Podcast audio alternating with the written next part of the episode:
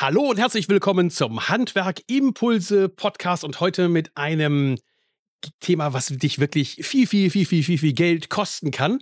Oder nehmen wir das Positive an, dir auch viel, viel, viel, viel, viel, viel Geld bringen kann, nämlich ähm, Controlling. Und jetzt bitte nicht gleich auflegen, auf, äh, ausschalten oder, oder wegspringen.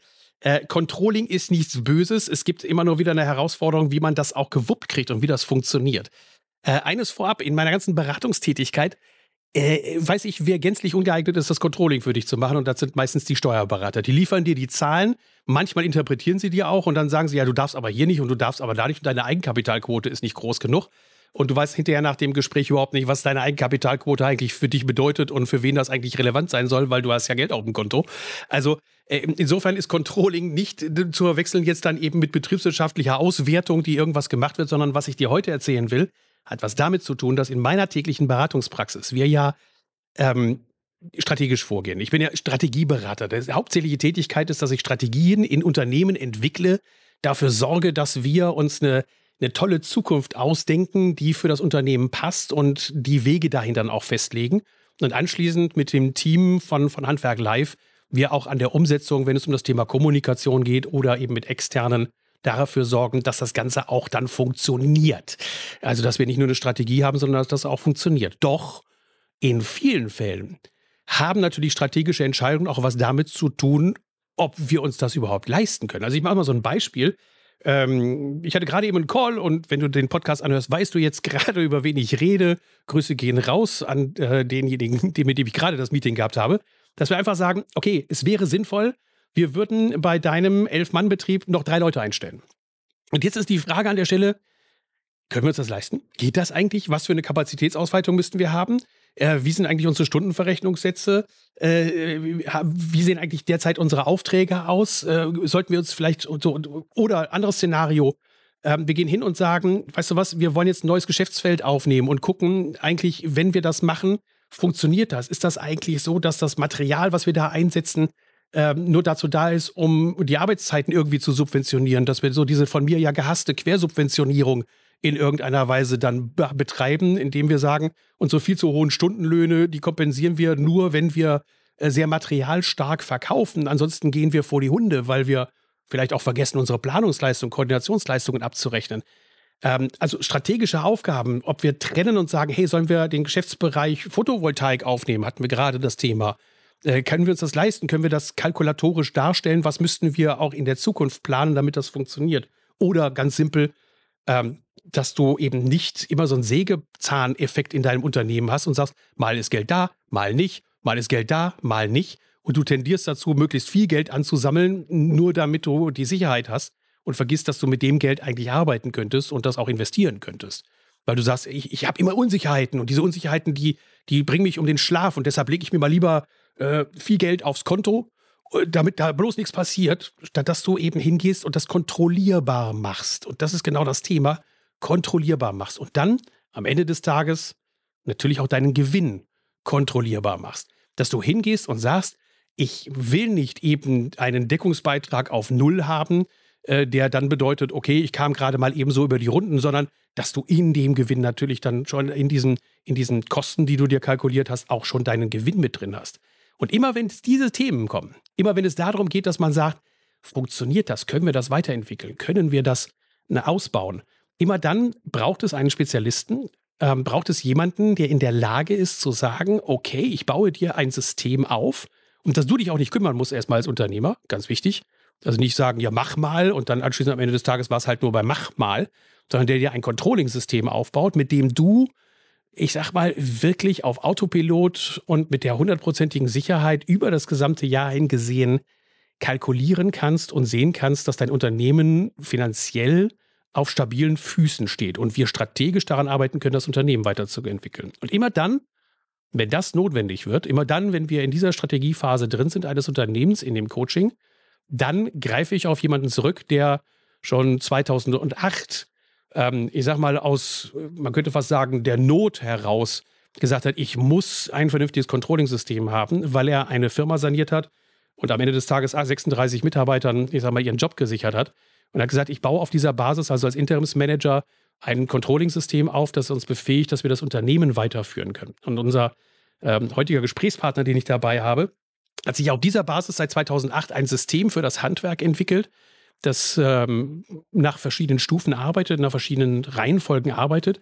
Er wird auch beim Heavy Mental Seminar mit dabei sein und dann als Co-Moderator den Teil Controlling in der Veranstaltung beim Heavy Mental, das ja im August 2023 stattfindet, ähm, dann auch seinen Part darstellen, wird das auch alles nochmal visuell darstellen, was wir heute hier im Podcast so besprechen.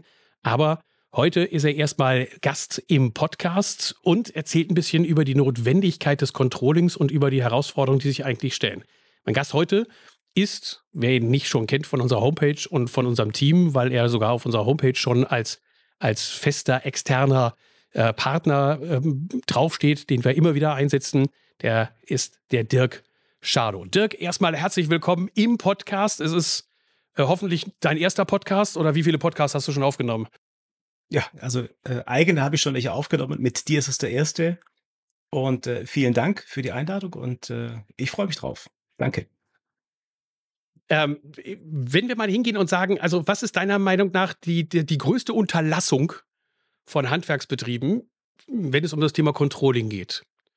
Also was ist für, von deiner Warte aus eigentlich das Schlimmste, was die meisten Firmen, auch mit denen du anfängst zu arbeiten, wo du sagst, eieiei, warum haben die das nicht schon längst gemacht?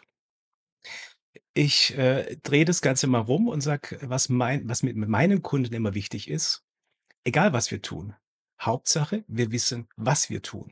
Und das ist eigentlich so der wichtigste Punkt. Vieles wird ja, ich sage jetzt mal, gemacht, aus dem Bauch heraus entschieden oder weil wir es schon immer so gemacht haben, weil wir noch nie was anderes gemacht haben. Und äh, meistens mit Grundlagen, die irgendwann mal erarbeitet worden sind und äh, nicht erneuert beziehungsweise irgendwo angepasst worden sind. Das heißt also, es, es wird leider sehr vieles draußen gemacht und man ist sich nicht immer so sicher über das, was man hier macht. Also nehmen wir mal ein Beispiel, ähm, das beliebte, wir gehen hin und haben dann mal einen Vollkostenverrechnungssatz. So, und dieser Vollkostenverrechnungssatz, der ist dann irgendwann mal in den Raum geschmissen worden. Man hat einfach mal die gesamten Kosten genommen, hat sie durch die gesamten Arbeitsstunden geteilt und hat dann gesagt, so, das müssten wir jetzt eigentlich nehmen pro Stunde. Ist, ist das sowas, was du meinst? Mm, äh, äh, Thorsten, jetzt machst du ein ganz schönes Fass auf. Also es ist so, ja, äh, ich bin schon in Unternehmen gekommen, die haben zum Beispiel irgendwann mal eine Software implementiert, egal ob das jetzt KWP-Label oder was auch immer ist. Und dann haben sie irgendwelche Kalkulationsgrundlagen dort hinterlegt. Und äh, als sie das hinterlegt haben, habe ich schon einfach mitbekommen, leider, ja, ich hoffe, also es wird wahrscheinlich bei den wenigsten so sein, aber ich nenne einfach mal so dieses Beispiel, haben sie dann denjenigen gefragt, der dieses, äh, diese Software installiert hat im Unternehmen. Und dann kam irgendwann mal dann die Frage, was machen wir jetzt hier für eine Kalkulationsgrundlage? Und dann kam so die Rückfrage, ich weiß es nicht, äh, was machen denn so die anderen rein? Ja, was, was machen sie so in der Regel, wird denn da hinterlegt? Und dann wird irgendwas dann aus der Hüfte geschossen und das bleibt dann jahrelang drin. Das heißt, es wird mit einer Grundlage gearbeitet, die irgendwann mal aus der Hüfte geschossen wurde äh, und ja, solange es dann noch reicht, solange der Geldbeutel dann noch gefüllt ist, ist alles soweit gut. Aber was ist, wenn es mal schief läuft? Ja, und deswegen, da sagst du was mit den Stundenverrechnungssatz nach Vollkostenrechnung. Nummer eins, ja, was hat, beinhaltet der alles? Hat er wirklich alle Faktoren, die ich brauche? Also sprich, das ist schon mal äh, Phase Nummer eins, äh, um den überhaupt dann zu bestimmen. Und wie äh, lege ich das dann um? Wie, wie gestalte ich dann meine, meine Kalkulationsgrundlage letztendlich? Sprich, was passe ich dann an meiner Software, egal wie sie heißt, äh, was passe ich dann an? Aber du hast ja da schon eine Sache angesprochen. Ne? Du sagst jetzt, äh, wie passe ich an? Ich muss überlegen, ich muss mir das alles rausziehen, ich muss die Daten ja alle analysieren und aufbauen. Das ist aus meiner Sicht der größte Hemmschuh. Die Leute haben ja äh, als Unternehmer, weil das ist eine Unternehmeraufgabe, das eigentlich zu tun, in der Regel keine Zeit, um das zu machen. Plus, sie sind halt ja auch Handwerker geworden, nicht weil sie eben solche Zahlenschubser sind und weil sie wirklich Bock darauf haben, diese ganzen Zahlen zu analysieren, und dann sage ich halt, ich, ich, ich, ich nehme jetzt mal die Rolle des Handwerkers ein. Ich sage, du, unterm Strich passt's ja. Richtig. Ähm, was gibt's dagegen einzuwenden, dass man sagt, unterm Strich passt's ja? Also du sagst das Risiko, da sage ich, naja, es läuft weiter, wird auch weiterhin so laufen in der Zukunft. Ähm, was bringt mir das jetzt wirklich für einen Benefit, wenn ich mich jetzt hinsetze und sage, ich mache das? Weiß, ich habe ja keinen Bock darauf eigentlich. Wie, wie mhm. steigst du da ein, dass du den Leuten hilfst, dass du sagst, weißt du was, ich kann dir dabei helfen und wir kriegen das zusammen auf die Spur und wir kriegen das mal hin, dass du wirklich dann eben eine echte, funktionierende, nehmen wir jetzt mal das Thema Vollkostensatz für deine Mitarbeiter bekommst. Wie machst du das? Also, ähm, zum einen muss ich sagen, habe ich ein System damals gesucht, als ich selber Interimsmanager war, was mich einfach dabei unterstützt, weil ich genauso wie alle Handwerker auch was ich nie hatte, war Zeit. Und ich habe einfach nach einem System gesucht, was mich dabei unterstützt, was mich begleitet, was mir das liefert, was ich brauche. Und, äh, ich bin wirklich aus der Verzweiflung heraus, du hast es beim Eingangs schon gesagt, habe ich immer mein System dann selber geschaffen. Das heißt ich habe nach etwas gesucht, was mir das liefert, sodass ich permanent, äh, 'ne Übersicht habe, Klarheit habe, über meine Zahlen habe und auch permanent weiß, dass ich ein funktionierendes Controlling habe. Das heißt, ein Controlling, wo ich alle Faktoren mit berücksichtigt habe. Nicht nur alle Faktoren mit berücksichtigt habe, sondern mir dann auch Aufschluss gibt, wo ich dann aber auch dann kommunizieren kann. Ich muss es dann auch diese Zahlen muss ich irgendwie auch kommunizieren können, sprich an meinen Banker, an meinen Steuerberater, ja? Also, an der Stelle muss ich noch ganz kurz die Lanze brechen. Nicht alle Steuerberater sind schlecht, ja, muss man auch ganz klar sagen. Aber er hat natürlich seinen Job und ich unterstütze ihn dabei. Also, das sage ich grundsätzlich. Ich sehe mich immer als ein Partner von Steuerberater. Hier ist einfach für mich auch, und das sage ich an dieser Stelle an an jeden Unternehmer, der Tipp: Bitte nehmt den Steuerberater als einen Partner mit ins Boot. Ja, also, da auch immer melden, wenn's wenn's gut läuft, genauso wie auch bei der Bank. Definitiv ist es wichtig. Wobei, man muss da an der Stelle sagen, es gibt einen Grund, weshalb ich mit dir zusammenarbeite. Und der Grund liegt darin, weil du jetzt gerade gesagt hast, nehmt den Steuerberater mit rein, macht das Ähnliches. Der Grund ist, du machst das ja genauso wie wir alle bei uns über Handwerk live. Das heißt, wenn wir eine Leistung anbieten, dann nehmen wir, auch wenn der Kunde das gerne haben möchte, ihm die Arbeit komplett ab. Das heißt, wenn wir ein Controlling-System aufbauen mit dir, dann ist es ja auch so, dass sich der Kunde im Prinzip nicht darum kümmern muss, die Daten selber zu liefern. Ich mache mal ein anderes Beispiel. Es gibt so Webagenturen, deshalb machen wir Webseiten. Wir machen Webseiten, weil wir die Texte schon auch gleich schreiben und wir liefern auch die Bilder im Zweifelsfall mit oder machen die Bilder dann auch, die wir brauchen, damit sie in der Webseite drin sind. Weil es bringt mir nichts, eine Webagentur, die dann sagt, ja, ich kann euch die Webseite programmieren, jetzt liefert mir mal die Texte, liefert mir mal die Bilder, was soll denn da draufstehen auf der Internetseite? Und wenn ich nichts sage, steht derselbe Krempel drauf, der sonst auf anderen Webseiten steht. Und bei dir ist es beim Controlling ja auch so. Das heißt, wenn wir dich beauftragen, dann sagen wir ja auch, Dirk, geh rein in das System und fang mal an in der Analysephase, die Daten alle zu analysieren, besorg dir die Daten und lass dir die Freigabe geben in der Zusammenarbeit mit dem Steuerberater. Aber das kannst du vielleicht besser erklären. Wie gehst du dabei vor, so in dem ersten Step, wenn ich sage, ich möchte ein Controlling-System aufbauen, das mir die Sicherheit gibt, permanent im Verlauf des Jahres, auch monatsweise genau sehen zu können, wo stehe ich, wie, wie gehe ich weiter vor, wie, wie startest du so in diese, in diese Zusammenarbeit mit den Kunden rein? Ja, als aller allererstes, wenn ich in 'n Unternehmen reinkomme, habe ich erst mal 'ne Analyse. Ich muss erst mal wissen ich muss erst mal sehen, wo steht das Unternehmen? Ja, ich mache das mal an einem Beispiel fest. Ähm, ich habe zum Beispiel im Kölner Raum habe ich 'n kleines Unternehmen mit, äh, 4 Mann und eine Frau.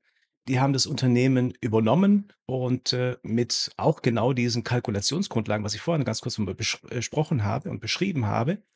Und, äh, ja, dann lief's nicht mehr so gut. Auf jeden Fall kamen sie dann auf mich zu mit einem Endergebnis 2021 von minus 43.000 €. Da haben wir mal 'ne Analyse gemacht, haben wir dann mal praktisch eine Standortbestimmung gemacht. Wo steht das Unternehmen? Was was verkauft dieses Unternehmen? Wie ist es überhaupt aufgestellt? Und haben dann praktisch das Ganze mal dann umgekrempelt. Da haben wir dann gesagt: „Okay, wo wollt ihr denn eigentlich mal hin?“ Das heißt, diese Analyse gibt mir erst mal 'ne Übersicht, wo stehe ich, um dann Schlüsse daraus zu ziehen. Was kann ich Gutes beibehalten? Was kann ich Schlechtes abstoßen, beziehungsweise wohin geht dann die Reise? Dann habe ich dann mit diesem Unternehmen im 2. Step haben wir dann 'ne praktisch 'ne Jahresplanung gemacht. Die haben zum ersten Mal überhaupt sich Gedanken gemacht über diverse Kosten, über Kfz-Kosten, über Kosten, was mit Werbung zu tun hat und was da überhaupt mit zusammenhängt. Das heißt, wir gehen in die Tiefe. Ich sage auch immer, die Zahlen entstehen nicht in der Buchhaltung oder beim Steuerberater, sondern die entstehen, ja, auf der Baustelle. Und genau diesen Ansatz ich muss immer in die Praxis ganz, ganz tief einsteigen, wenn ich so 'ne Jahresplanung mache mit einem Unternehmen, mit Beispielen, wo dann der wo ich einfach ich sage es jetzt mal so platt ausgedrückt, ich zwinge den Unternehmer dazu, sich mal richtig Gedanken zu machen über einzelne Positionen, was es für Auswirkungen hat, was es dann praktisch auch für zusammenhängende Folgeinvestitionskosten gibt. Beispielsweise, ich kaufe mir ein Auto. Und wenn ich jetzt nicht, ich sage jetzt mal zum Beispiel äh, ja, den Innenausbau nicht mit berücksichtige, ja, der jetzt, was weiß ich, von Sortimo 2.500 bis 3.000 Euro kostet und ich jetzt gerade das Geld jetzt nicht mehr übrig habe, dann passiert Folgendes. Bei einem Unternehmen aus dem Süden von Deutschland, der hatte äh, ein Auto gekauft und äh, hatte genau diesen Punkt nicht mit berücksichtigt. Und normalerweise hat ein Auto immer Gebrauchsspuren von außen nach innen. Das heißt, es hat irgendwelche Dellen von außen nach innen, weil man irgendwo dran geschrammt ist. Dieses Auto, ja, hatte Dellen von innen nach außen, weil halt einfach Materialien, weil halt einfach die Werkzeuge, alles quer rum, wirklich hin und her geschleudert wurde während dem Fahren und hat dann praktisch dann Delle nach draußen gehauen. Das heißt also, wir gehen in die Tiefe, um dann einfach mal dann zu sehen, okay, wo äh, äh, wo sind noch zusammenhängende Folgeinvestitionen? Ich kaufe jetzt mir ein Auto. Ja, dann habe ich nicht nur das Auto, sondern es muss auch beschriftet werden. Was weiß ich, mit 12, 13, 1400 Euro muss auch noch beschriftet werden. Über solche Punkte machen wir uns dann Gedanken oder auch deine Bewerbungskosten. Beispiel, ich frage jetzt mal einen Unternehmer, und wie viel Werbungskosten planen wir so für das Jahr 2023? Da kommt immer so ein, ja, Achselzucken und dann meistens dann die Frage, keine Ahnung, aber was hatten wir denn das letzte Jahr? Und genau dieses, was hatten wir denn das letzte Jahr, habe ich ein System aufgebaut, was es so einfach, so übersichtlich, so ja, praktikabel darstellt, ja, wie ich dann die Kosten planen kann, so dass es ganz, ganz einfach ist. Ja, es liegt also wirklich, das ist das, was ich mir auf die Fahne geschrieben habe. Es muss einfach sein. Es muss übersichtlich sein. Gerade bei dem, bei dem Punkt, den wir, den du gerade gesagt hattest, äh, das ist ja auch die Zusammenarbeit, die wir dann machen, ne? dass wir hingehen und sagen, hey, äh, beispielsweise, wir haben eine tolle Idee, das ist ja wieder das Strategiethema, da gehe ich hin und sage, hey, wir wollen das bewerben, wir wollen in diesem Markt stärker aktiv werden, wir wollen auch die Mitarbeitergewinnung vorwärts bringen. Ich lege dann einfach mal einen Kostensatz pauschal fest und sage dann, ja, äh, wir wollen zum Beispiel dann eben ähm, 8% äh, vom Umsatz, nehmen wir jetzt einfach mal als Marketing- und Werbekosten an. So, aber das, das ist eben, das ist genau das, was du sagtest, das ist in die hohle Hand. Das ist, das geht häufig auf, aber es ist eben nicht wirklich geplant. Und dann kommst du natürlich ins Spiel, dass man sagt, okay, wir nehmen jetzt mal die 8% an und dann gucken wir, was dann anschließend dabei rauskommt. Und vor allen Dingen, und das ist mir ja ganz wichtig, so ein weiterer Kittelbrennfaktor bei den Analysegesprächen ist ja auch, äh, dass ich ja nicht selten auch Unternehmer zu dir schicke, die eine ganz einfache Anforderung haben, die sagen, mein Laden läuft gut, ich erwirtschafte Gewinne, es sind alle Mitarbeiter zufrieden und ich zahle denen auch gutes Geld aus. Aber am Ende des Tages bleibt für mich als Unternehmer eigentlich zu wenig Geld übrig. Also das kann ich leider nur bestätigen, dass sehr, sehr viele Unternehmer zu mir kommen und sagen, ja, am Ende des Tages habe ich immer noch so viel Arbeit übrig und das, was ich dafür bekomme, ist mir eigentlich auch dann noch zu wenig. Und genau das ist dann auch der Punkt. Ähm, gerade zum Beispiel bei einem Einzelunternehmen oder auch bei einer GmbH und Co. KG, wo ja praktisch der Unternehmer das bekommt, was übrig bleibt, ja, und dann mit der Hoffnung, dass noch was übrig bleibt. Und ich mache das ganz gerne kalkulierbar. Das, also auch das ist Bestandteil von dieser Jahresplanung, dass ich sage, was möchtest du lieber Unternehmer denn für dich rausziehen? Plus Gewinn für das Unternehmen. Ja, also ich differenziere das hier ganz klar und deutlich und das ist also mit ein Bestandteil, wo wir uns ja wirklich, ich sage jetzt mal teilweise angenehme, aber auch unangenehme Fragen stellen, ja, die aber einen dann letztendlich dann weiterführen, auch gerade Unternehmen weiterführen. Einfach nur dazu sagen, okay, zu hoffen, hoffentlich bleibt was übrig an Gewinn, so dass ich dann auch noch, ich sage jetzt mal in Urlaub fahren kann, wenn ich da mal Zeit dazu habe, ja. Das kann nicht sein. Es muss, es muss das alles, auch diese Jahresplan, muss auch eine Lebensqualität mit beinhalten. Das heißt, auch da muss mit beinhaltet sein, dass ich da, ich sage jetzt mal, ein, ordentliches Auskommen habe. Und mit ordentlich meine ich wirklich ordentlich. Warum? Ich finde es traurig. Also ich möchte an der Stelle jetzt keine Namen nennen. Ja, also ich habe aber auch hier schon mit Unternehmern zu tun gehabt, die äh, ordentliche, ja, ordentliches Minus leider gehabt haben in der Vergangenheit. Es hat immer irgendwie funktioniert und vor allem dann durch eigenen Verzicht, ja, haben sie dann das Ganze am Leben, das, das, das ganze Unternehmen am, am, am Leben gehalten und das kann es da nicht sein. Deswegen, äh, das ist für mich der, der wichtigste Ansatz eigentlich, was du gerade gesagt hast. Du hast schon gesagt, du steigst mit einem Analysegespräch ein und mit der Analyse der Zahlen. Du besorgst dir die Zahlen. Das muss der Unternehmer dir nicht alles liefern, sondern das holst du dir ja auch ähm, in der Kooperation mit dem Steuerberater ab. Dann haben wir den zweiten Step nach der Analyse, kommt dann die, die Jahresplanung, dass du also sagst, wo wollen wir eigentlich hinsteuern, wo wollen wir eigentlich uns hin ausrichten. Dritter Schritt ist dann was? Ja, da werden dann die Kapazitäten, sprich die Mitarbeiter geplant. Das heißt, ähm, das ist ein wichtiger, gehört also mit äh, Bestandteil zu diesem Fundament, nenne ich das jetzt mal, diesem Unternehmensfundament, was da aufgebaut wird. Äh, welche Kapazität steht mir wann und wo zur Verfügung und kostet mich wie viel? Und das dann auch mit zu berücksichtigen. Aber das ist ja auch unsicher. Was ist denn mit, mit Krankheiten und ähnlichem? Also das, das ist ja recht unsicher, was du jetzt sagst. Ich meine, das sind ja so Dinge wie Umsatz ist schwer planbar. Ähm, gut, in einigen Gewerken im Handwerk ist es durchaus im Moment sehr gut planbar, aber ähm, irgendwann haut es mir dann das rein und plötzlich wollen die Leute keine neuen Häuser mehr bauen, dann wird es eben schon schwer. Gut, dann ist es gut, ein Controlling-System zu haben, weil man dann eben weiß, okay, was bedeutet das für mich, wenn jetzt Umsatzrückgänge da sind. Aber Mitarbeiterkapazitätsplanung äh, stelle ich mir unfassbar schwierig vor, weil Krankheiten, Leute, die kündigen, Fluktuationen, Neueinstellungen und ähnliches. Ähm, wie, wie behandelst du das dann in den, in den Gesprächen oder in dieser Planung? In dieser Planung, also Nummer eins, ich kann mit dieser Planung genau diese Fragen, die habe ich mir natürlich auch gestellt, ja.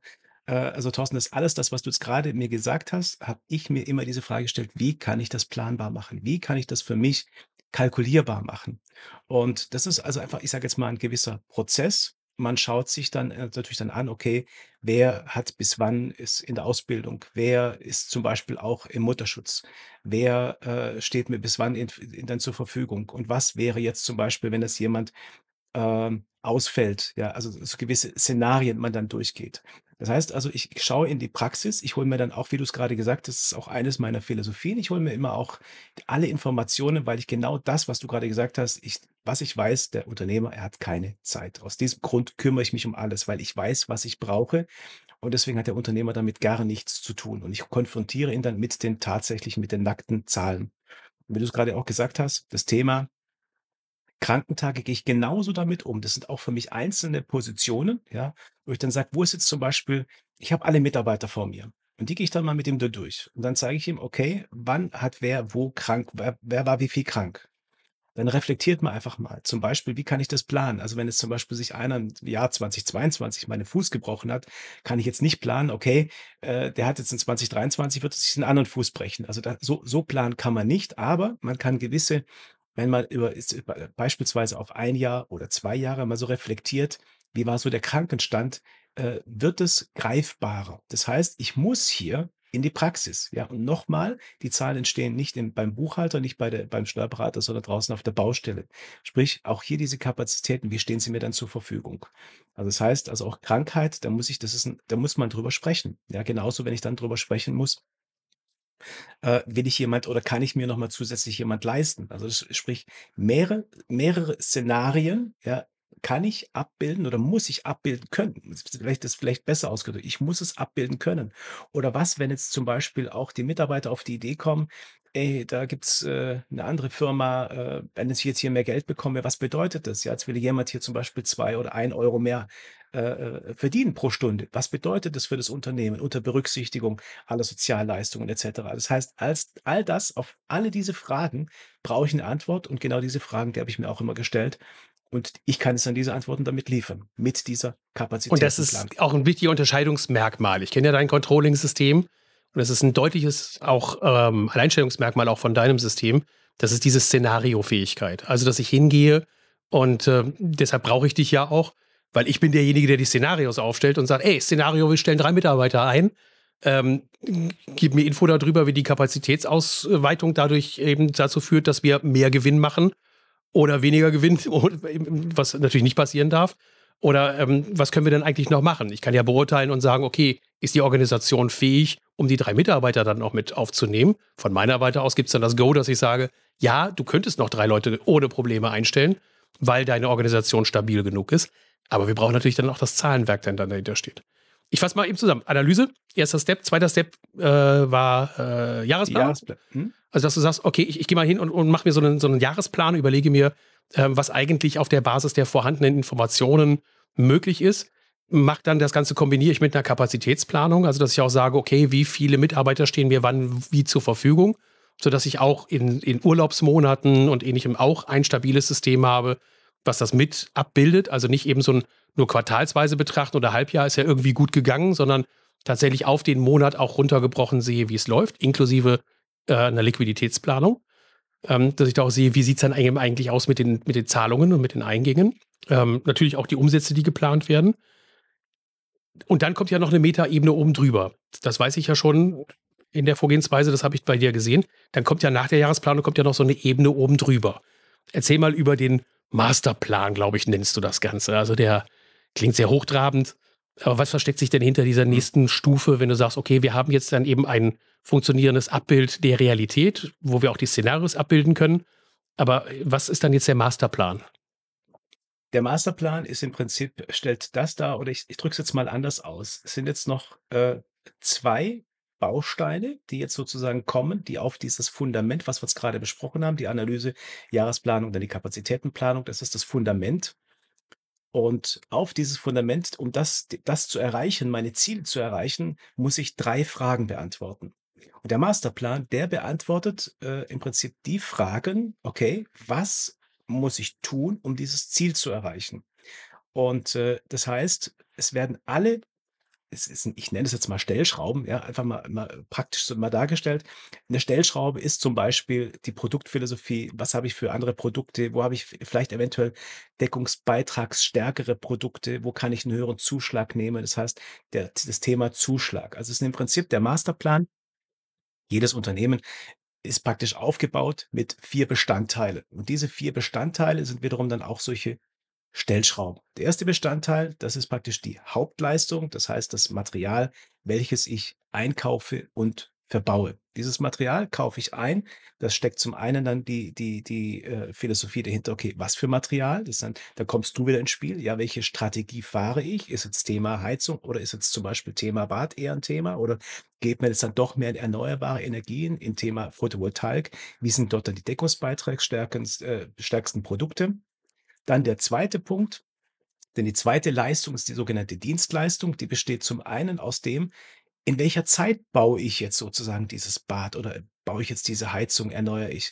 Das heißt, hier die Produktivität ist hier mit ein Bestandteil. Auch eine Stellschraube, wo man dran drehen kann. Auch diese Informationen liegen ja alle vor. Es geht immer nur darum, wie gehe ich dann damit um? Dann habe ich ja dann auch Und nicht zu vergessen die Planungskoordinationsleistungen, da ne, komme ich gleich die dazu. dürfen wir nicht genau. vergessen. Genau, Okay. richtig. Mhm. Ja, da komme ich gleich dazu. Das heißt, also das heißt noch, diese, diese Dienstleistung besteht aus der Zeit, sprich die Produktivität, und aus dem, wie ich sie verrechne. Das heißt, der Stundenverrechnungssatz. Verlange ich jetzt zum Beispiel äh, 60 Euro. Was wäre jetzt, wenn zum Beispiel ich jetzt keine 16, 60 Euro, sondern 65 Euro. Auch diese solche Szenarien, die ich hier abbilden kann, ja, wo ich dann diese Stellschraube nehmen kann.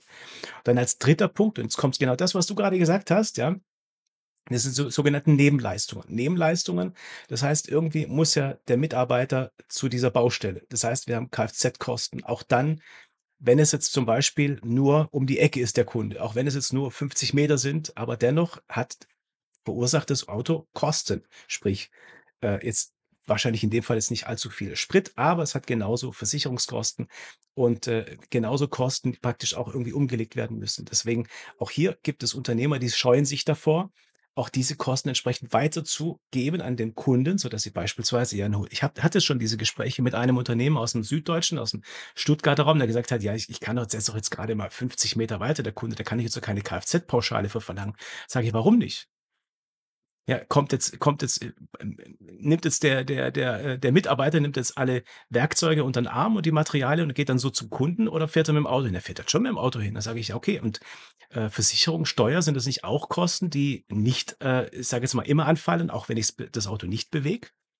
Und dann hat er sich das dann überlegt, Mhm. hat gesagt, okay, er setzt es dann doch mal ein und hat dann doch in diese Richtung dann mal äh, äh, hat umgeschwenkt und dann hat, später habe ich mal gefragt, er hat sich einfach davor gescheut, und das möchte ich an der Stelle an jeden Zuhörer mitgeben. Oftmals scheut man sich davor, man, man denkt oftmals äh, für den Kunden, er, um Gottes Willen, das kann ich doch nicht machen, dann springt der Kunde ab oder, oder, oder, gibt es dann Stress und ruft dann an. Und genau diesem Kunden habe ich dann auch diese Frage gestellt, der hat gesagt, hey, und jetzt hast du es einen Monat, hast du es jetzt äh, laufen gehabt. Und hat sich schon mal ein Kunde beschwert? Und sagt, nö. Doch, eine Frau hat mal gefragt, ob das sein kann. Und dann habe ich gesagt, was hast du denn gesagt? Ja, kann sein. Dann war gut. Aber ein Kunde ist im, im, im, also fühlbar nicht abgesprungen. Ja, und deswegen will ich an dieser Stelle einfach mal auch dann die Lanze brechen für gewisse Leistungen, die gebracht werden, ja, dass man die abrechnet, die Nebenleistungen, die notwendig sind, um diese Hauptleistung beim Kunden überhaupt dann anbringen zu können. Es geht ja nicht darum, den Kunden über den Tisch zu ziehen, sondern es geht darum, dass Leistungen gebracht werden, wie zum Beispiel mit dem Auto dorthin zu fahren, genauso wie zum Beispiel Planungsleistung. Auch das ist eine Leistung, die muss gebracht werden. Die kann der Kunde nicht, die kann der Kunde nicht bringen. Das ist ein, das ist ein, ein, ein Kapital, was er sich einkauft. Die Planungsleistung. Warum das nicht auch abrechenbar machen? Genauso wie zum Beispiel wenn es gibt so viele Werkzeuge, wo ich auch mal sage, ja, es ist vielleicht jetzt nur eine Flex.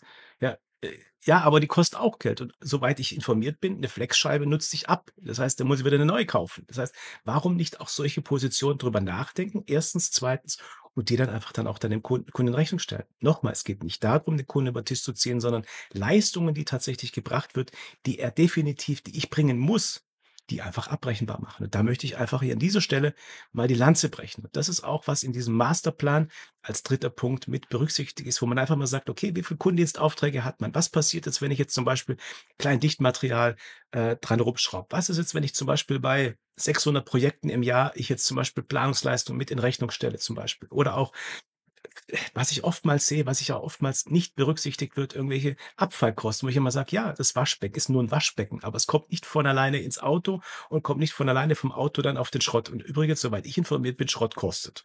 Also, warum nicht auch so kleine. Und da sind wir bei dem Punkt Auftragsgrundpauschalen beispielsweise. Das flankierst du ja darüber und damit kriege ich dann das häufiger dass der Unternehmer natürlich auch sagt, okay, der Mords hat es mir zwar erzählt, jetzt sehe ich aber die Notwendigkeit und sehe auch den Ertrag, den ich damit machen kann. Oder auch, dass wir es überhaupt erstmal ausrechnen können. Also ja. wir gehen ja hin und sagen, ich mache zum Beispiel immer eine Auftragsgrundpauschale im Kundendienst. Und das ist dann völlig egal, wenn das eben äh, fünf Kilometer im Radius ist, dann gibt es eine Auftragsgrundpauschale. Die müssen wir aber natürlich kalkulieren. Und diese Auftragsgrundpauschale beinhaltet eben die Fahrzeugkosten, Kleinmaterial, den Regieaufwand, die Koordination, ähm, die Verteilung der Aufgaben an den Mitarbeiter. Das ist alles Zeit. Äh, die Annahme dann auch von diesem Auftrag. Und für diejenigen, die das System von mir nicht kennen, ich habe das halt auch mal irgendwo so erdacht, dass ich gesagt habe, das ist wie ein Busfahrplan. Du hast bestimmte Regionen, in die du zu einer bestimmten Zeit auch hinfahren kannst und die pauschalieren wir. Das ist wie so eine, wie so eine Busroute, das ist meistens so eine Zickzacklinie rund um deine Dorfkirche drumherum, wo du wohnst. Und da kannst du dann sagen, okay, da brauche ich eigentlich immer im Schnitt so und so lange hin. Und da wollen wir eine Pauschalierung dann haben. Und diese Pauschalierung kann man nur dann richtig gut machen, wenn man über das Zahlenwerk verfügt und dann sagt, wie viel ist denn das tatsächlich wert, wenn der jetzt 15 Kilometer von mir wegfährt in die Stadt, dann weiß ich auch, da vorne ist immer ein Stau. Das heißt, der braucht immer noch 20 Minuten länger. Und dann reden wir über Zahlen. Dann reden wir darüber, so was muss der Kunde bezahlen. Und dann haben wir es vor allen Dingen sehr leicht. Da sind wir beim Kundenfilter. Entweder der Kunde ist bereit, diese Auftragsgrundpauschale zum Beispiel zu bezahlen oder eben nicht. Der Kunde ist bereit, die Planungsleistung anzuerkennen, dass er sie bei dir einkaufen möchte oder eben nicht also die Umsetzung des Leistungsabhängigen, der, der Leistungen abrechnen, das ist ja mal mein Job, aber Dirk liefert halt das Zahlenmaterial, das man auch ziemlich brutal vor Augen geführt kriegt, wie das sich auf den Gewinn des Unternehmens auswirkt.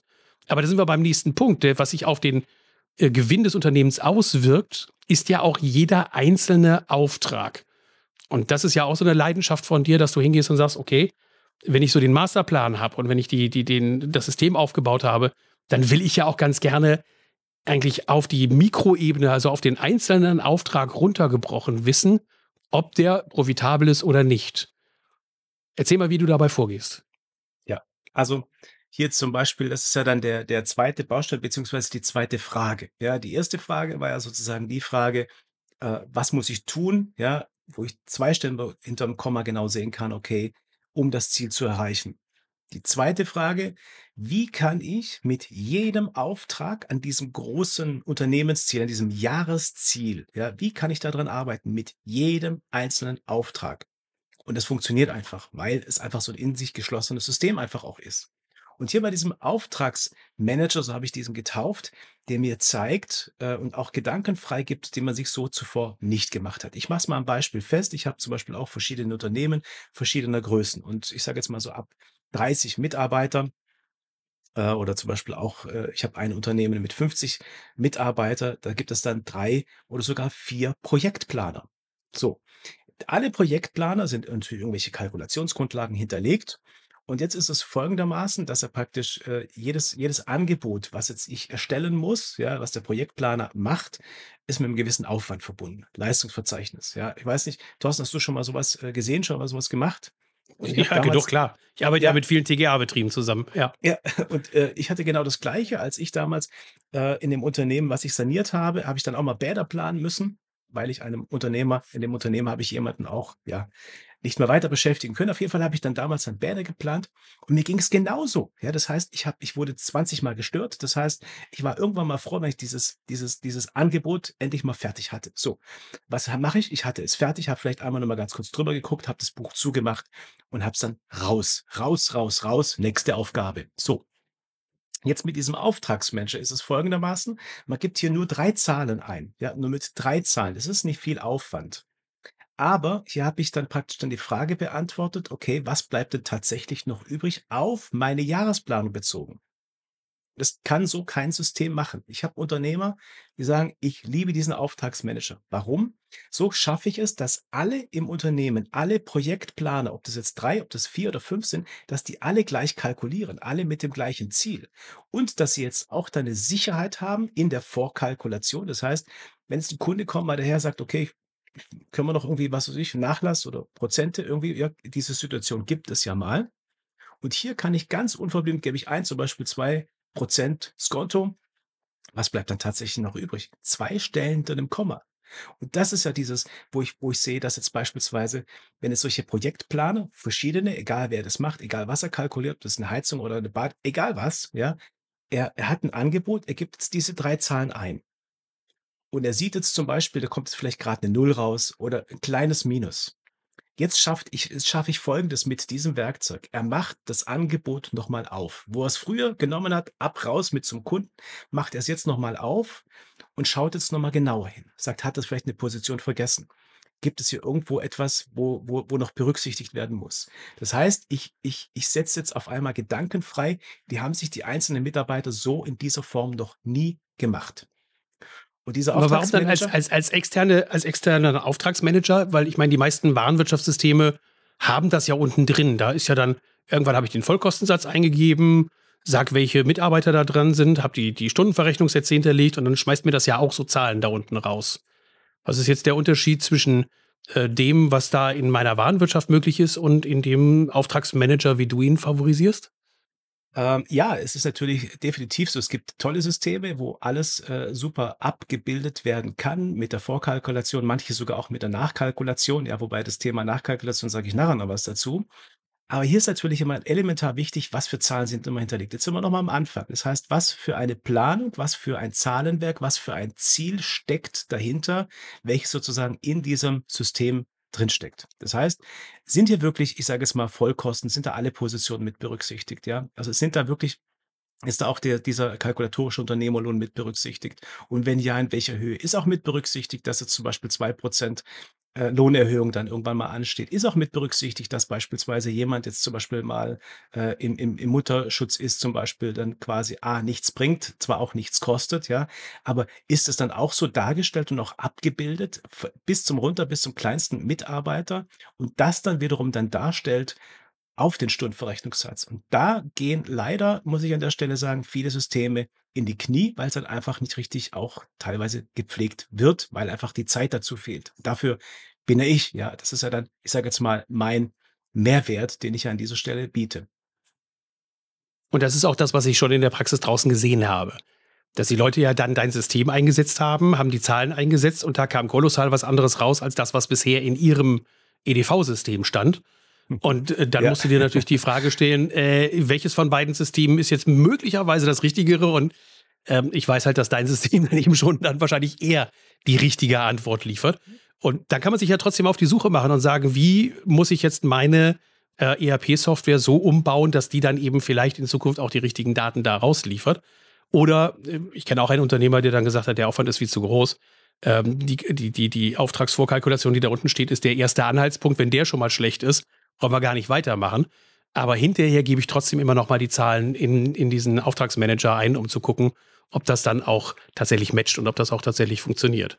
Also Auftragsmanager, Leute, ist eines der Dinge, die vor allem auch dazu führen, und du hattest es gerade so mit dem Beispiel genannt, ist ja nicht nur eben der Einzelunternehmer, sondern auch wenn ich mit äh, Kalkulatoren arbeite oder wenn ich mit äh, Bauleitern arbeite, Projektleitern arbeite, ist natürlich auch ein mega Werkzeug, dafür zu sorgen, dass wenn die anfangen mit dem Auftragsmanager zu arbeiten, dass sie die Eigenverantwortung für die Rentabilität des Unternehmens überhaupt erst lernen können, dass die überhaupt erst feststellen und sagen, wie muss ich eigentlich agieren, wie muss ich anbieten, damit am Ende des Tages für das Unternehmen auch die gewünschten Ziele erreicht werden können. Weil Gewinne machen ist ja nicht dafür da, damit der Unternehmer sich nur die Taschen vollstopft, sondern Gewinne machen sind ja auch notwendig, damit das Unternehmen sich weiterentwickeln kann. So, wenn das alles ja erledigt ist und du hast den Auftragsmanager am Start und du hast das Ganze, mhm. dann lässt du die Leute ja aber nicht alleine, sondern dann gehst du ja hin und baust mit denen auch noch ein Controlling auf, dass sie dann regelmäßig das auch selber durchführen können. Äh, fass das noch mal ganz kurz zusammen, ähm, weil das führt sonst zu tief in die Tiefe hinein, aber du begleitest ja die Unternehmen auch. Also du baust es ja nicht nur auf und sagst so, ich habe eine äh, übrigens auch wichtig zu wissen, Dirk wird auf der Basis erstmal von einer Pauschale tätig. Das heißt also, er hat ein Paket, alles, was wir heute erzählt haben, hat er als Paket dann auch zusammengestellt, sodass du nicht irgendwie die Sorge haben musst, jetzt kommt der und dann legt er wahlfrei fest, oh, ich bin ein kleines Unternehmen, dann nimmt er mir zu viel Geld aus der Tasche oder als großes Unternehmen sagt er, der ist ja ein großes Unternehmen, das nimmt ganz viel Geld aus der Tasche, sondern du hast ja so ein, so ein, so ein Basispaket, mit dem man mit dir anfangen kann zu arbeiten. Man weiß, was es dann kostet, wenn man mit dir arbeitet, um das ganze Controlling aufzubauen. Ähm, was ich sehr sympathisch finde, weil das haben wir ja auch immer bei den Recruiting-Kampagnen, das haben wir bei den Webseiten auch etabliert, dass wir gesagt haben, es gibt immer einen Preis, bei dem du erstmal weißt, okay, dann habe ich ein fertiges funktionierendes System. Aber danach geht ja dann die Betreuung weiter, beziehungsweise du baust ja erstmal ein laufendes System auf und bleibst dann ja auch bei dem Kunden dran. Erzähl da mal ein bisschen was drüber. Ja, also jetzt gerade mal an dem Beispiel von dem Auftragsmanager. Der hat natürlich jetzt nicht nur auf einer DIN A4-Seite die Vorkalkulation, sondern auch die Nachkalkulation. Und äh, wenn ich jetzt zum Beispiel äh, mache ich niemals. Äh, ich will, dass das Ding, dass das, dass das gelebt wird. Das heißt, ich äh, nehme dann die Mitarbeiter mit ins Boot. Ich treffe mich mit denen auch online. Ich erkläre denen das, den Mehrwert, den sie dadurch haben und die Sicherheit, wo sie dann praktisch mit jeder Auftragskalkulation dann gewinnen können. Auch mit jedem Nachlass, den sie dann wahrscheinlich dann unterlassen. Und äh, genauso. Also auch ein wichtiger Punkt, wenn ich nochmal einhaken darf, ist ja auch ein wichtiger Punkt. Das heißt auch nochmal für den Unternehmer, der braucht sich nicht nur nicht darum kümmern, dass er die Zahlen da irgendwie reinkriegt, sondern du kümmerst dich auch darum, dass die Mitarbeiter mit den Werkzeugen anfangen und äh, arbeiten können. Du, ja, klar, also das ist ja auch der Grund, weshalb wir dieses Heavy Mental haben, dass die ja. Mitarbeiter in der zweiten Reihe, nenne ich sie ja immer, dass die Mitarbeiter in der zweiten Reihe befähigt werden, dann daran zu arbeiten. Und du schulst auch die Mitarbeiter in der Anwendung von diesem Werkzeug. Ja klar, sonst äh, funktioniert es nicht. Ich muss an die, an die, die dir mitarbeiten sollen, muss ich diese Herzen, muss ich dafür gewinnen und den Mehrwert ihnen dann praktisch äh, darstellen und die Sicherheit, wo sie dann damit haben. Anders geht's nicht. Ja, das gehört mit dazu. Das ist mit auch quasi in diesem ganzen Paket mit dabei. Richtig, ganz genau. Ja, ja. Auch dann das Thema Nachkalkulation cool. ist für mich auch ein wichtiger Punkt. Hierzu noch ganz kurz zum Auftragsmensch zum Abschluss. Ich habe alles auf eine DIN A4-Seite, wo ich dann eine Übersicht habe und dann das Thema Nachkalkulation. Ich weiß nicht, Thorsten, hast du schon mal die Frage gestellt, ob auch äh, alle Unternehmer eine, eine Nachkalkulation machen? Hast du schon mal die Frage gestellt? Das ist, das ist seit 20 Jahren meine Standardfrage und seit 20 Jahren siehst du dann, dass sie sich alle dann eben wegducken, als, wär, als hätten sie Gollum verschluckt. Hm, ähm, und also, dann sagen, ja, machen wir, aber nicht so regelmäßig und ja. Genau. also das fängt das Geschwurbele so, also nach Motto, ja, eigentlich schon und naja, unsere Software, aber alles tragen wir natürlich nicht ein, aber äh, so, so, so läuft Nachkalkulation. Bei genau, vielen. genau. Mache ich, äh, wenn Zeit ist, also nie. Und genau mhm. aus dem Grund zwinge ich ihn auch dazu, äh, äh, damit auch wieder nur drei Zahlen einzugeben. Und dann habe ich dann vor allem dann auch mit berücksichtigt, wie ist denn manchmal so die, die, die Wirklichkeit, ja, und was ist manchmal in der Planung. Ich habe zum Beispiel zwei Gesellen geplant, die jetzt zum Beispiel im Bau innerhalb von kurzer Zeit irgendwo äh, fertigstellen und jetzt wird einer davon krank. Ja, und jetzt muss ich dann einen Auszubildenden. Jetzt brauchen die insgesamt länger. Was bedeutet das für mich? Und genau das bildet der ab. Das heißt, sehr, sehr an der Praxis nah, wo mir Aufschluss gibt. Ich möchte immer gerne wissen, wenn ein Auftrag gut lief, und wenn er schlecht lief. Ich kann beides mal daraus Schlüsse ziehen, ich kann beides mal lernen. Und dieser Lerneffekt, ja, das ist, das ist der, der, ein, ein ganz massiver Mehrwert aus diese, für, diesen, für dieses ganze System. Ja. Jetzt hast du nur ganz kurz angesprochen, auch dann das Thema laufendes Controlling. Das ist im Prinzip dann auch äh, hier, wo ich sage, ja, da begleite ich, wie du es auch gerade gesagt hast, äh, äh, das ist mir wichtig an dieser Stelle, damit das, das auch richtig gelebt wird, damit ich auch meine ganzen, die richtigen Schlüsse daraus ziehen kann, als Begleiter, als Impulsgeber, als laufender Impulsgeber, wo ich mich dann mit den Unternehmen dann treffe und mit diesem laufenden Controlling, wo praktisch an der Wirklichkeit so dargestellt wird, wie auch die Kapazität mir dann zur Verfügung stellen, genauso wird dann auch dann der Umsatz praktisch schön verteilt. Dann auf einer DIN A4-Seite habe ich dann sozusagen immer komplette Übersicht. Das heißt, Controlling kommt davon Steuern. Das heißt, ich kann dann steuern, wohin geht die Reise? Wo muss ich nachjustieren? Wenn jetzt irgendwelche Zahlen aus dem Ruder laufen, kann ich die schön darstellen. Und so kam es zum Beispiel, nur mal ein, ein Beispiel, ein Unternehmer, ich bin so stolz auf den, ich finde es einfach nur klasse. Letztes Jahr, da haben wir insgesamt, das ist ein größeres Unternehmen, 360.000 Euro Gewinn nach Steuer geplant. Und er hatte genauso damit zu tun. Wir haben uns fortlaufend getroffen, der hat genauso damit zu tun gehabt mit Krankenstand, der hat genauso damit zu tun gehabt mit Corona, der hat genauso damit zu tun gehabt mit Lieferschwierigkeiten. Aber all das, ja, ist nicht so sehr ins Gewicht gefallen. Ja, du, du hast ganz im Eingang hast du dir die Frage gestellt, ja, wenn es läuft, dann läuft's ja. Also warum soll ich, warum brauche ich das Ganze noch? Ja, aber was ist, wenn mal solche unvorhergesehene Dinge kommen und das in einer massiven Stärke mit so viel Herausforderung ich dann zu tun habe, ja? Und da bin ich dieser Begleiter für dieses Unternehmen gewesen, so dass die Nochmal, ich bin ich finde es unglaublich, wirklich, die sind mit 360.000 Euro geplant und das Jahr 2022 ist rausgelaufen mit einem Plus von 814.000. 814.000, der hat genauso mit Krankheit zu tun gehabt und mit mit Corona, mit all dem Ganzen, wo jeder auch nicht davor verschont geblieben ist. Aber einfach durch diesen laufenden, äh, Prozess, äh, wir sind ins Gespräch gegangen, wie gehen wir damit um? Was was packen wir an? Nur mal als Beispiel, der hat sich dann auf die Fahne geschrieben, hat sich dann hat damit geworben, hat gesagt: „Okay, ich kriege jetzt gerade keine Heizungen zum Beispiel. Also was mache ich? Ich mache Werbung für Kundendienst. Ich habe so viel Kleinteile noch am Lager. Ich mache Werbung für Kundendienst. Ich kann sofort den Kunden bedienen für den Kundendienst. Die sind im ganzen Kreis in den, Kundendienst abgefahren. Ja, äh, unglaublich. Und heute können sie beliefern. Und wer macht heute für diese Kunden dann die Heizung? Ja, also das meine ich damit. Das ist auf die, auf die, mit, der- mit der Situation richtig drauf einzugehen. Ich kann das, was auf mich einfließt, kann ich nicht immer steuern, kann ich nicht, nicht direkt beeinflussen, aber es kommt darauf an, wie gehe ich damit um. Und diese Zahlen, die zeigen mir das, sodass ich einfach hier immer Klarheit, immer Sicherheit äh, im, im, im täglichen habe. Ja. Und das ist einfach diese Begleitung, die ist für mich extrem wichtig. Und äh, äh ja, wo, wo ich den, den massiven Mehrwert dann für diese, diese Unternehmen dann einfach sehe. Das sehen. Weshalb du ja auch in dein Paket schon gesagt hast, wer, wer das bucht, der muss schon in Anführungszeichen damit leben, dass du auch ein halbes Jahr ihm an der Backe klebst. Ähm, das ist in, in, in, dem, in dem Basispaket ja quasi mit drin. Das heißt, dass du sagst, das erste halbe Jahr werde ich auf jeden Fall dir an der Backe kleben. Und entweder kannst du dann das System hinterher selber weiter fortführen, weil du sagst, habe ich Bock drauf, komme ich auch mit klar, auch mit dem Füllen, auch mit dem Abarbeiten. Oder ich möchte dich weiterhin als laufenden Impulsgeber haben, dass du mir dabei hilfst, dann eben das auch am Laufenden zu halten sodass du dann ja auch, ähm, auch auf einer Pauschalbasis dann sagst, okay, dann treffen wir uns halt einmal im Monat und sehen zu, dass wir dann deine strategischen und deine operativen Ziele im Bereich der Finanzen, den, den Controlling dann weiter voranbringen. Ne, das finde ich, finde ich ja auch sehr wertvoll. Das sollten die Leute auch wissen draußen.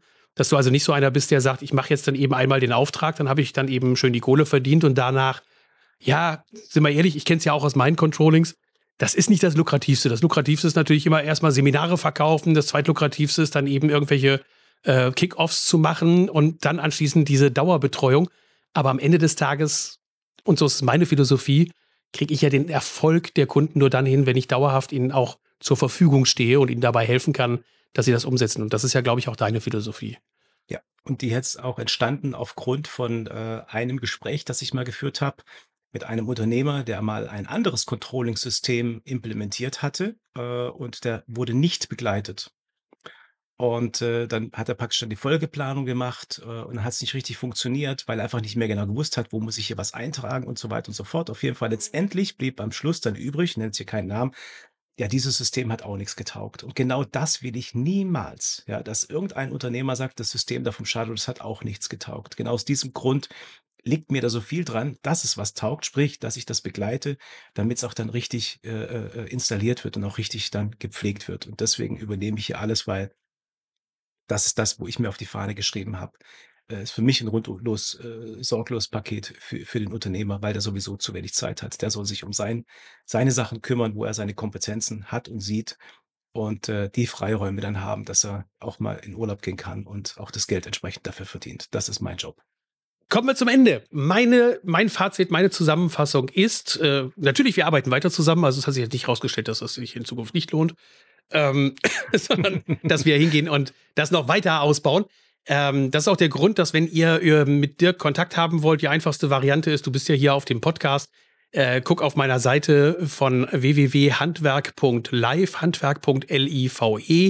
Da kannst du auf Team klicken, da steht Dirk auch unten drunter, auch mit seinem Direktkontakt. Kannst du auch direkt Kontakt zu ihm aufnehmen. Das andere ist natürlich über Dirk Schadow. Schreibt sich dann äh, Dirk relativ einfach. Einfach in Google eingeben, Dirk und dann Schadow eingeben. Äh, so als wäre es wirklich Schade, aber es ist Schadow. Und mit OW am Ende, also Schadow mit einem, äh, mit einem W am Ende, dann findest du den auch auf jeden Fall und kannst den Kontakt aufnehmen. Und warum ich dir empfehle, das zu machen, gibt es zwei Gründe. Das erste ist, ähm, weil ich in der Zusammenarbeit mit Dirk äh, schätzen gelernt habe, dass er sich wirklich um den Unternehmer kümmert oder dass der Unternehmer sich kümmern muss. Ähm, das ist, glaube ich, eine ganz wichtige Geschichte. Das heißt also, dass gerade dieses wirklich anstrengende Thema Controlling und Zahlen ähm, wegdelegiert werden kann, dass man sagt, bau mir das System auf und du ihm nicht eben in dem Entwicklungsprozess die ganze Zeit auf der Pelle hängst und äh, Dinge fragst, die äh, er dann selber irgendwo suchen muss und googeln muss und bei seinem Steuerberater nachfragen muss, sondern dass du das System für ihn erstmal aufbaust, dann anschließend ein fertiges Konstrukt mit ihm besprichst, natürlich in den Details von ihm Infos haben musst, wie das mit dem Thema Krankenstand oder wie sieht es mit Arbeitskleidung aus, welche Zusatzleistungen bietest du an und solche Sachen. Ähm, aber dass dann hinterher auch das äh, System funktioniert, ist das Zweite, was mir sehr wichtig ist. Dass also die, die Kunden von dir begleitet werden, dass sie ähm, bis zu dem Punkt geführt werden, dass sie ein System haben, das funktioniert, dass die Strategie auch abbildet, die wir vorher besprochen haben. Ähm, ist nämlich auch ein ganz wichtiger Punkt. Es gibt natürlich Controller, die dann nur rein auf die Zahlen gucken und nicht auf die strategische Unternehmensentwicklung. Und ich mich dann teilweise mit den Controllern darüber streiten muss, dass ich sage, es ist aber das erklärte Ziel, dass wir das und das erreichen wollen. Und dein Job als Controller ist es mir jetzt die Zahlen zu liefern, was müssen wir tun, damit wir das hinkriegen und nicht eben sagen, ah, lass das mal lieber bleiben, weil wenn wir das weniger machen, dann. Wir haben ja vorher strategische Ziele festgelegt und gesagt, wo wollen wir uns hinentwickeln mit dem Unternehmen?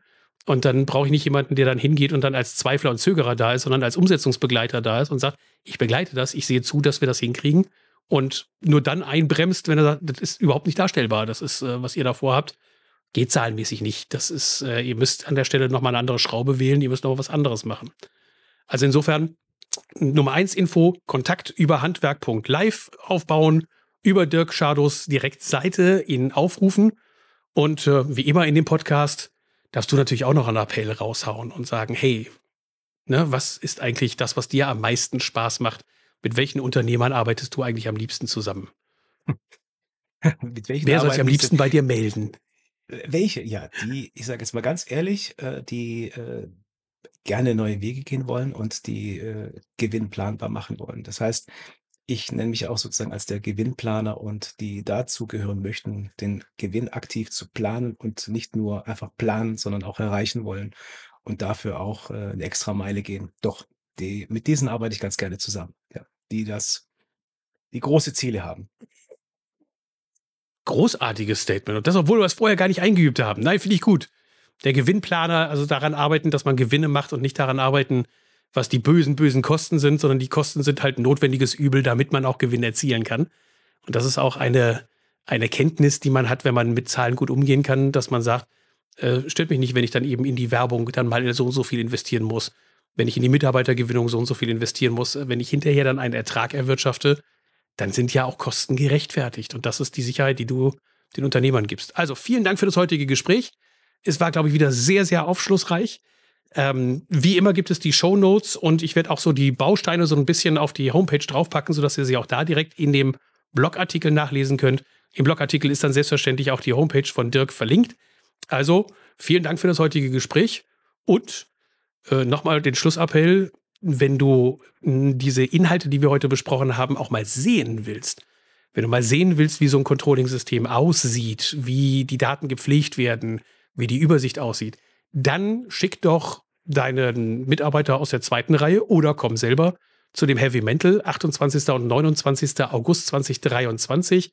Oder wenn du den Podcast anhörst, die Veranstaltung wird mit Sicherheit wiederholt, weil sie jetzt schon so erfolgreich läuft, dass wir schon eine zweite Runde ansetzen, weil viele sagen, ich schaff's an dem Termin nicht. Also insofern, ähm, da wissen wir noch nicht, wann sie stattfindet. Es kann sich eine ganze Zeit lang hinzögern, weil die Vorbereitung für so eine Veranstaltung, für so ein Mega-Event natürlich sehr, sehr lange dauert. Aber ähm, wenn du kommst, dann kriegst du auch die ganzen Dateninformationen und ähnliches direkt live gezeigt und erklärt und kannst auch schon einige Goodies und Gold Nuggets dann mit dem Heavy Mental. Einfach anschauen und dann vorbeikommen. Danke dir, Dirk. Und wir sehen uns ja dann in Persona, glaube ich, erst im August dann auch, ne? Jawohl, alles klar. Gute Geschäfte und mit viel Gewinn. Ciao.